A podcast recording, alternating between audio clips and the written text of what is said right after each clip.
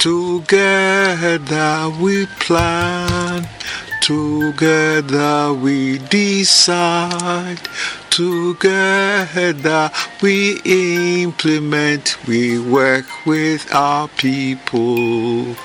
Together we plan, together we decide, together we implement, we work with our people. Community Radio. Das war sie. Unsere schöne Vidjas Tiefen 3 Eingangsmelodie, unser Eingangsjingle. Und damit herzlich willkommen zu einer neuen Ausgabe. Ja, eine neue Ausgabe von äh, der Wirtschaftstiefe mit FSK und Radio Korax. Hallo. Ja, hallo aus Halle. Baut ihr gerade euer Studio noch um? Na, was? ja. Einer muss so komische wenn, Geräusche. Wenn ihr das nicht macht, dann müssen wir das machen. Wir haben diese super äh, beweglichen, im Radio gibt's doch so eine beweglichen Mikrofonarme, die fast keine Geräusche machen. Fast, ja. Fast. Was haben wir denn heute überhaupt vor für die nächsten zwei Stunden? Wen fragst du, uns oder dich selbst? Oder die, die soll ich mich selber fragen oder soll ich den anderen fragen? Also ich habe gesehen, bei Radio Korax steht auf der Homepage, es wird um Heiner Müller gehen.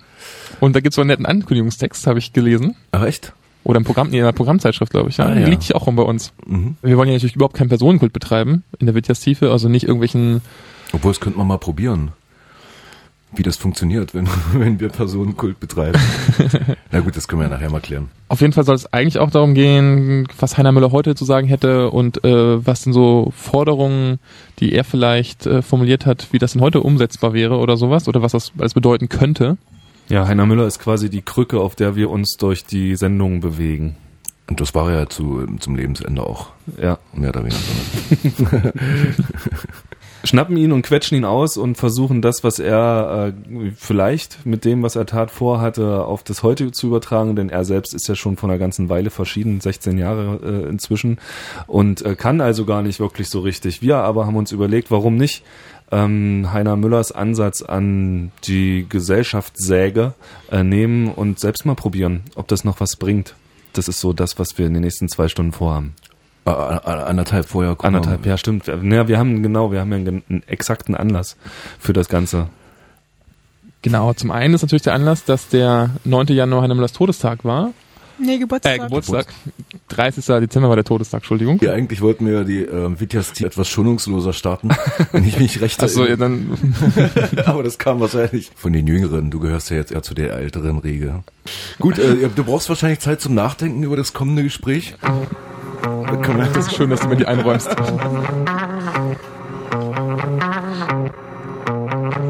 Would you believe me when I tell you you are the queen of my dreams? Please don't deceive me when I hurt you. It's just the way it seems.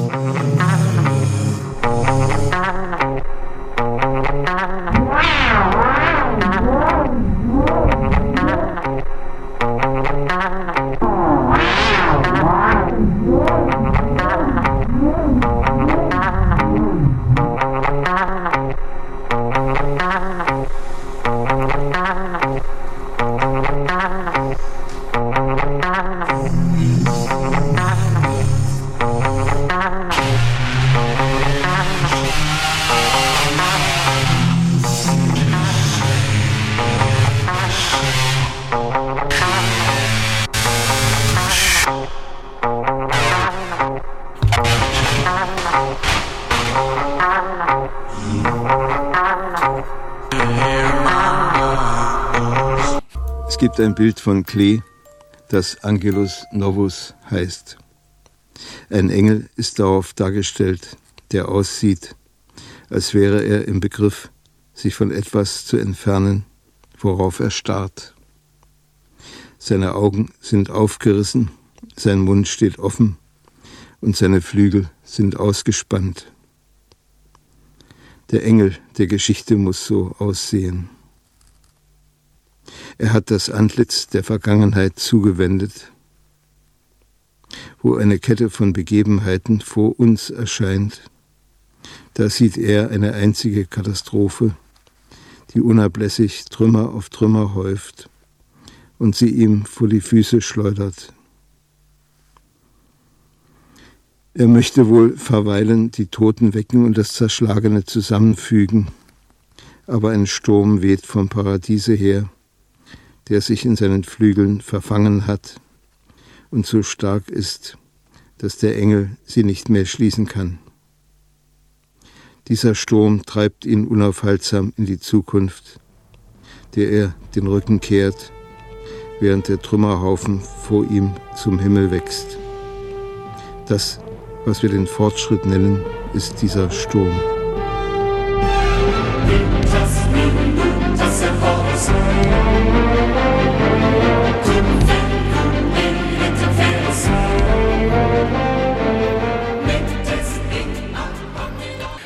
Dieses Getriebensein beziehungsweise äh, wie so eine Wendung möglich ist, also eine Körperwendung, soll es uns in den kommenden Minuten gehen. Hanna Müller, für uns hier auch über den Jahreswechsel bei Radio Korax, ähm, ja auch schon des Öfteren zu hören gewesen. In der Wittjastiefe jetzt sicherlich auch ein kleiner Ost-West-Transfer äh, oder ein Import, Import-Export-Geschäft, denn Heiner Müller ist weitgehend in Vergessenheit geraten. Äh, nach der Wende war er nochmal interessant als Botschafter sozusagen des guten Ostens, der Idee, die dahinter steckte, ohne vielleicht die ökonomischen Interessen jeweils gleich zu haben und mitdenken zu müssen und wurde deswegen auch häufig in Talkshows und im Fernsehen auf einmal gezeigt. Vorher äh, war er auf beiden Seiten nicht so richtig gelitten, denn im Westen tauchte er als Anwalt ähm, der DDR auf und in der DDR naja, ähm, da kannten ihn die Leute schon deshalb nicht, weil seine Stücke kaum gespielt wurden. Das hat sich ja erst mit Honecker dann ein bisschen geändert ähm, dass da ab und an auch mal äh, das ZK eingeladen wurde, um sich ein Stück wie Zement in der Volksbühne anschauen zu gucken. Ich freue mich, um den Menschen Heiner Müller vielleicht ein bisschen mehr vorstellen zu können, jetzt jemand begrüßen zu können, der äh, mir nicht nur sehr nah ist, sondern gleichzeitig auch schon äh, eine Brücke zu diesem Heiner Müller bietet, denn er hat selbst auch mit Hanna Müller zu tun gehabt, ganz persönlich, stammt eigentlich aus München, arbeitete aber lange Zeit auch in Berlin und ist jetzt sozusagen in aller Welt unterwegs als Theatermacher, als Radiomensch, ähm, als der äh, ja, reguläre Erbe von Radio Ehre war natürlich auch äh, Marold Langer-Philipsen. Schönen guten Tag, Marold. Erstmal, wir haben ja immer Radioanlässe, um uns mal zu sprechen. Das ist doch das Beste, was einem passieren kann. du hast Hanna Müller, soweit ich mich erinnere, auch ähm, in der Arbeit auch kennengelernt und nicht nur als Gast im Publikum. Ähm, was ist denn für dich sozusagen das äh, spezifische Umgehen von Müller mit, mit Wirklichkeit oder mit Gesellschaft gewesen, was es eben so un unterscheidbar machte von anderen äh, Theaterleuten beziehungsweise auch Textern? Ja, jetzt wird es ein bisschen anekdotisch, aber das macht ja auch nichts. Äh, ich habe ihn kennengelernt, das war 1985 und da ging es damals, äh, du hast ja München schon erwähnt, da ging es um München. Im Residenztheater war ich da gerade frisch engagiert geworden als Schauspieler und Regieassistent und Körpertrainer und egal. Und äh, hatte dann das Glück, in eine Produktion zu kommen, wie das ja oft so am Staatstheater ist, dass man dann da irgendwie eingeteilt wird. Nein, ich hatte mich natürlich schon da auch darum bemüht, ähm, bei der Uraufführung von Müllers Hamlet also er hat das nach einer Zwischenübersetzung inter, ich, mir fällt jetzt dieser Fachbegriff nicht ein, da gibt es so eine herrliche Bezeichnung, die er sehr oft zurückgegriffen hat, nicht, die, nicht das Wort, aber sozusagen diese Art von Übersetzung, weil die Übersetzung hat er dann jeweils entsprechend bearbeitet, sowohl bei Shakespeare als auch bei Majakowski. Mhm. Aber da komme ich vielleicht später nochmal drauf. Also in diesem Fall war es Shakespeare, in diesem Fall war es das bekannte Stück Hamlet. Er hat das ähm, nach der Hamlet-Maschine die ja da schon, wenn ich mich nicht völlig irre, äh, älteren Datums war, hat er bearbeitet, beziehungsweise kam also raus, war die Uraufführung. Die Uraufführung fand in München statt, im Residenztheater und ich habe da den äh, Bikart Tragelehn kennengelernt, der mh, das Ganze inszenierte, ein, ein Weggefährte von Heiner Müller aus den frühesten Tagen, die zusammen haben, äh, wenn ich mich jetzt im Titel, weil der Titel hat sich dann irgendwann mal geändert, äh, nicht ganz täusche, ich glaube, es waren die Bauern quasi uraufgeführt und da gab es auch so eine Einladung, äh, ich weiß nicht, ob das ZK war, weil du es gerade vorhin erwähnt hattest, das war in den in den äh, End-60ern muss das gewesen sein. Ach so, jetzt muss man vielleicht für die Hamburger mal sagen, ZK, mein Zentralkomitee der Sozialistischen Einheitspartei Deutschlands, das war dann kurz äh, das ZK, also sprich sowas wie ähm, der oberste Sowjet. Ja, ja, genau. Ja, das, das ist selbst, selbst Und hier noch waren aber, glaube bekannt. ich, damals, die, die waren, glaube ich, damals nicht da. Auf jeden Fall gab es da sozusagen nach dieser, nach diesem Test gab es ein Berufsverbot, also Müller durfte offiziell nicht mehr schreiben, hat sich dann da entschuldigt über die Helene Weigel damals, glaube ich, eingefädelt und äh, BK Tragelehn ging dann in den Tagebau und ähnliche äh, schöne Arbeiten durfte also ganz lange nicht mehr inszenieren. Das ist vielleicht ganz wichtig, diesen Bogen äh, zu spannen, denn ähm, es gab vor dieser Hamlet-Arbeit eine, eine erste, wieder nach vielen Jahren, mehr oder minder eine erste Zusammenarbeit. Philoktet war das damals im Cuvillier-Theater. Ich glaube, das war irgendwie sowas wie 83 rausgekommen. Und wie gesagt, 85, da habe ich dann diese beiden Herren kennengelernt, auch den Heiner Müller dann, Gott sei Dank, und war, um deine Frage jetzt äh, tatsächlich mal zu beantworten, äh, was es denn vielleicht so, was ihn da vielleicht auch so anders machte, war überrascht von, wie diese doch äh, damals auch schon äh, aus meiner damaligen Warte her für älteren Herren, wie offen die in der Arbeit, in der Theaterarbeit, zumindest in der, in der ich die, die ich sozusagen zu diesem Zeitpunkt kannte, umgingen, sowohl mit den Kollegen im Theater als auch untereinander, wo man dann wirklich also nicht nur zur Probe, sondern auch nach der Probe immer wieder auch zusammensaß, zusammentraf, eingeladen wurde, über das Stück, über die, über die Arbeit äh, zu diskutieren, wie man damit umgehen sollte, wie man das vielleicht anders machen könnte. Und aus Jetzt ganz kurz, Punkt heraus, Entschuldigung, wenn ich dir da- dir, dir so rein, mal reingrätsche. Jetzt hast du gerade gesagt, es ging vor allem darum, wie der Umgang äh, mit Menschen war, dass der Heiner Müller anders gemacht hat. Aber um nochmal auf so unsere Eingangs ähm, Gespräch oder erste Gespräch vielleicht zurückzukommen, geht es ja quasi darum, ein bisschen so Vaterlandsverräter. Was, was hat Heiner Müller denn zu einem kritischen Menschen gemacht? Warum durfte er in der DDR überhaupt nicht, also darum gab es da Probleme, sowohl in der DDR als auch in anderen äh, Staaten. Was war da das Besondere? Das würde mich viel eher interessieren.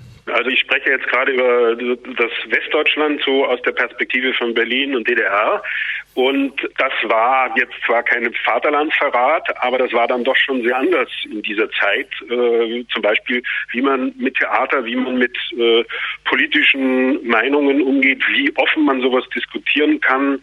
Ähm, und das hatte dann auch ganz praktische Auswirkungen. Das ging einfach schon davon äh, aus, wie sehr äh, da entsprechend was diskutiert wurde. Von heute aus hört sich das vielleicht auch gar nicht so speziell an. Damals war das was sehr Spezielles in München Mitte der 80er Jahre.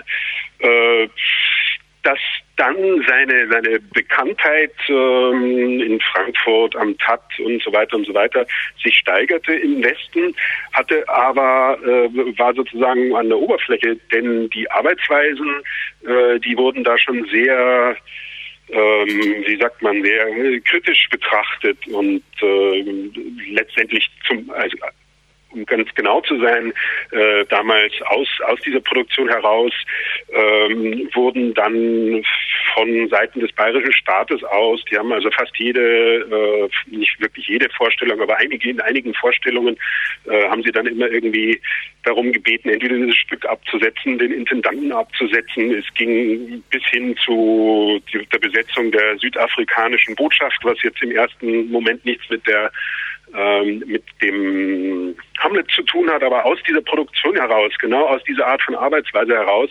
resultierte dann genau sowas, dass ähm, Schauspieler, andere Beteiligte aus den verschiedenen Gewerken in diesem Theaterbereich auf einmal angefangen haben, sich andere Dinge zuzutrauen.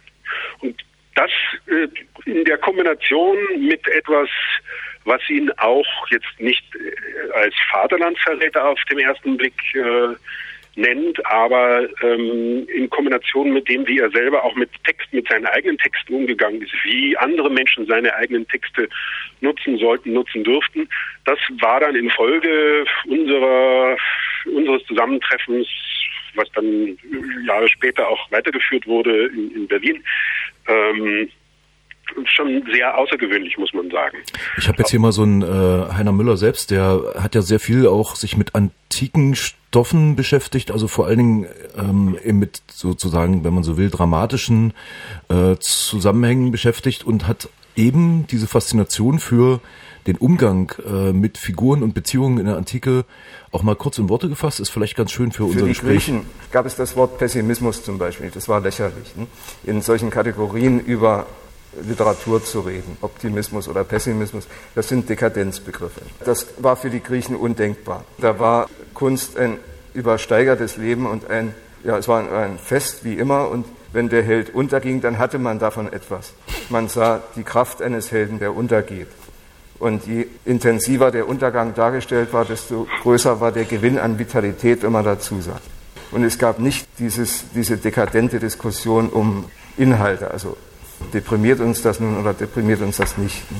Und eine Gesellschaft, die den Tod verdrängt, ist, ist krank, ne, ist dekadent, das ist klar.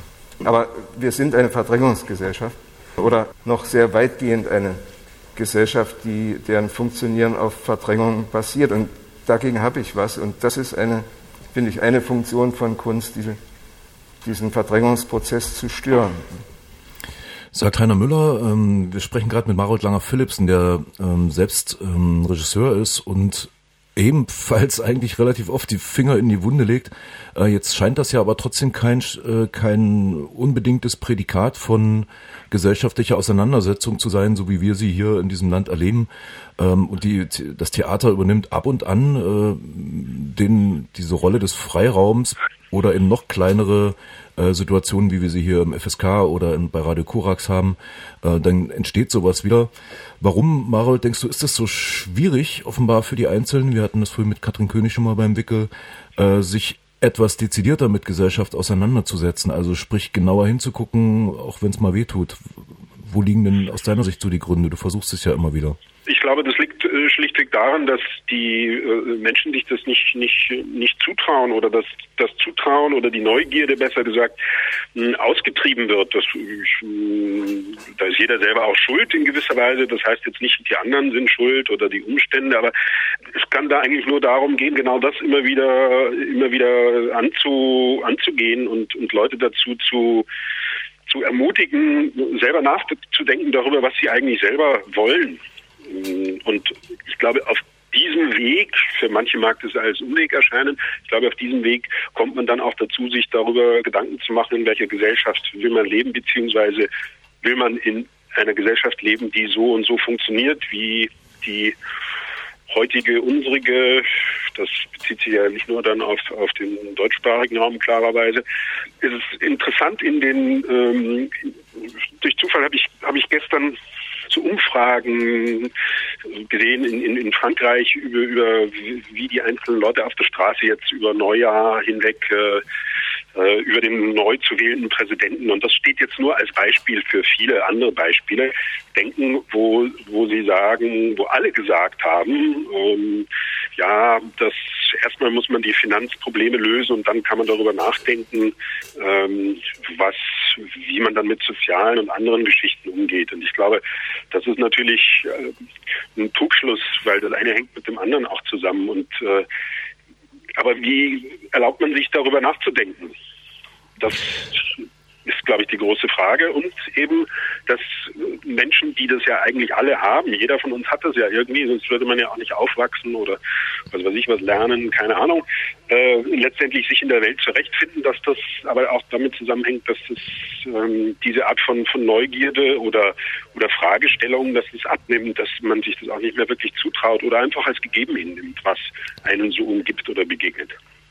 Da würde ich an dieser Stelle doch vielleicht mal kurz so die Frage stellen wollen, äh, erstmal in den Raum, aber damit auch schon dann gleich an unseren weiteren Studiogast, den wir hier in Hamburg eingeladen haben, welche Rolle denn dabei die Kunst überhaupt spielen kann. Aber vielleicht erstmal kurz was zu unserem Gast. Wir haben nämlich auch noch jetzt eingeladen äh, Roger Behrens aus Hamburg.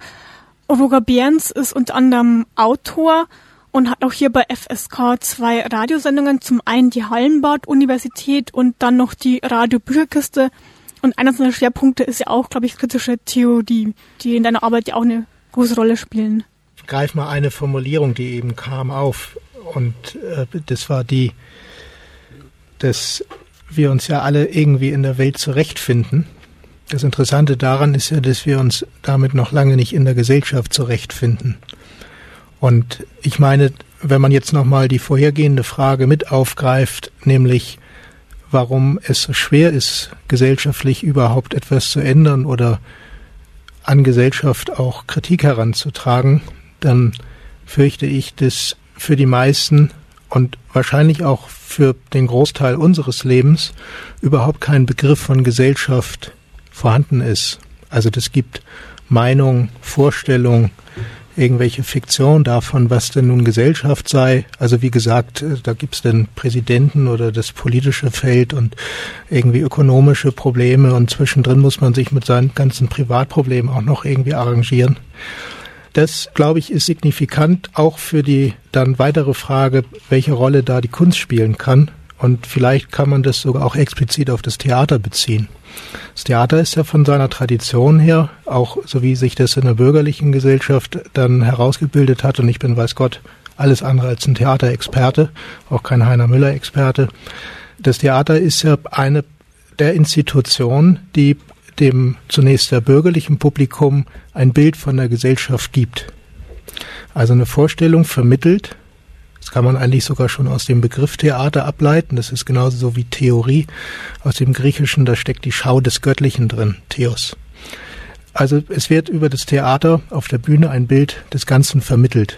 Deswegen spielen auch Helden und, und solche Stoffe immer eine große Rolle, weil die stellvertretend sind für das, äh, was man so als ja, Universalien vielleicht runterbrechen kann auf die eigene Lebenserfahrung. Und äh, jetzt muss man natürlich erstmal die Frage stellen, wer geht überhaupt ins Theater? Also was für Leute spricht das an? Was für äh, gesellschaftliche Gruppen finden sich da wieder? Man kann gleichzeitig auch die Frage stellen, was gibt es denn ansonsten in unserer Gesellschaft oder im äh, gegenwärtigen Zeit für sogenannte Kulturveranstaltungen, die auch so tun, als würden sie einen Blick auf das Ganze geben. Ja, also man kann, glaube ich, ganz gut das Fernsehen zum Theater mal parallelisieren, die ganzen Shows mit ihren Ansprüchen. Und äh, das, was Heiner Müller da gerade gesagt hatte in dem äh, kurzen Ausschnitt, halte ich für sehr wichtig, äh, weil er und äh, das ist, glaube ich, ein Problem, was zu diskutieren ist und so erklärt sich meines Erachtens auch diese Beliebtheit, die er nach 89 erfahren hat oder auch schon vorher hatte ein bisschen, äh, weil er sich eigentlich in einem sehr engen Universum bewegt von bürgerlicher, wenn auch emanzipatorisch bürgerlicher äh, Theorie oder Vorstellung von Welt.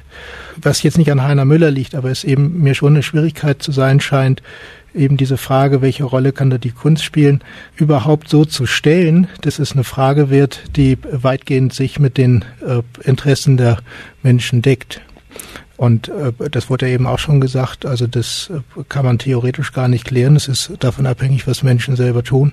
Aber solange eben nichts passiert, ist da auch die Kunst und auch das Theater recht machtlos und kann wohl kaum Rezepte geben, wie was zu ändern wäre. Es gibt von ist aber eben interessant, dass es immer Phasen gibt, gerade eben auch so nach 89 oder den 90ern, wo Heiner Müller noch lebte, äh, wo äh, dann eben Vertreter genau dieser Idee von Kultur, äh, Kultur als Repräsentation des Ganzen, was so in der Lebenspraxis abhanden kommt, äh, eingeladen werden und überall mal sprechen dürfen und sagen dürfen, wie es ist. Und auch jemand wie Heiner Müller, äh, so vaterlandsverräterisch das alles klingt, was er sagt, dann eben durchaus auch in Talkshows sitzen kann und äh, da sozusagen den, den politischen nah geben darf, der alles mal grundsätzlich kritisiert. Und ja, beziehungsweise genau der Effekt, dass heute kaum noch jemand von ihm redet, spricht ja auch dafür, dass es Probleme sind, die als Probleme der Aufgabe von Kunst immer schon zurückweisen auf die Grundsatzfrage, äh, was ist eigentlich der Begriff von Gesellschaft,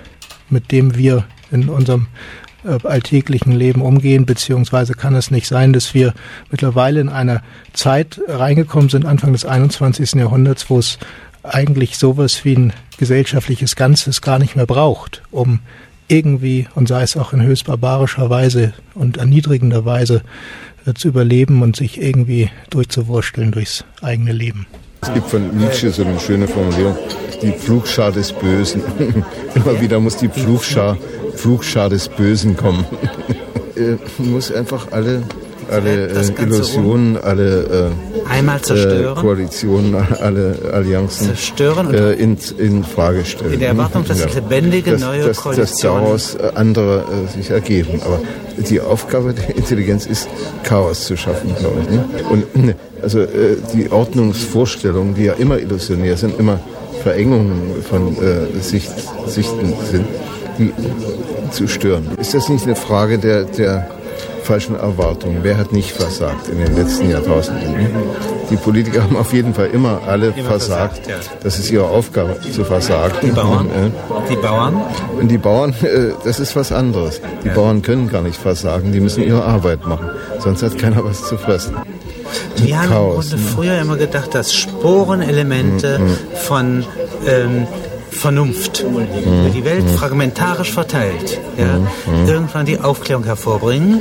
Und jetzt könnte man sagen, äh, dass also äh, Spurenelemente von Chaos. Spurenelemente von Chaos Ja, ja, ja, vielleicht doch die Aufklärung Das glaube hervorbringen. glaub ich schon, ja. Weil irgendwann muss man was finden dagegen.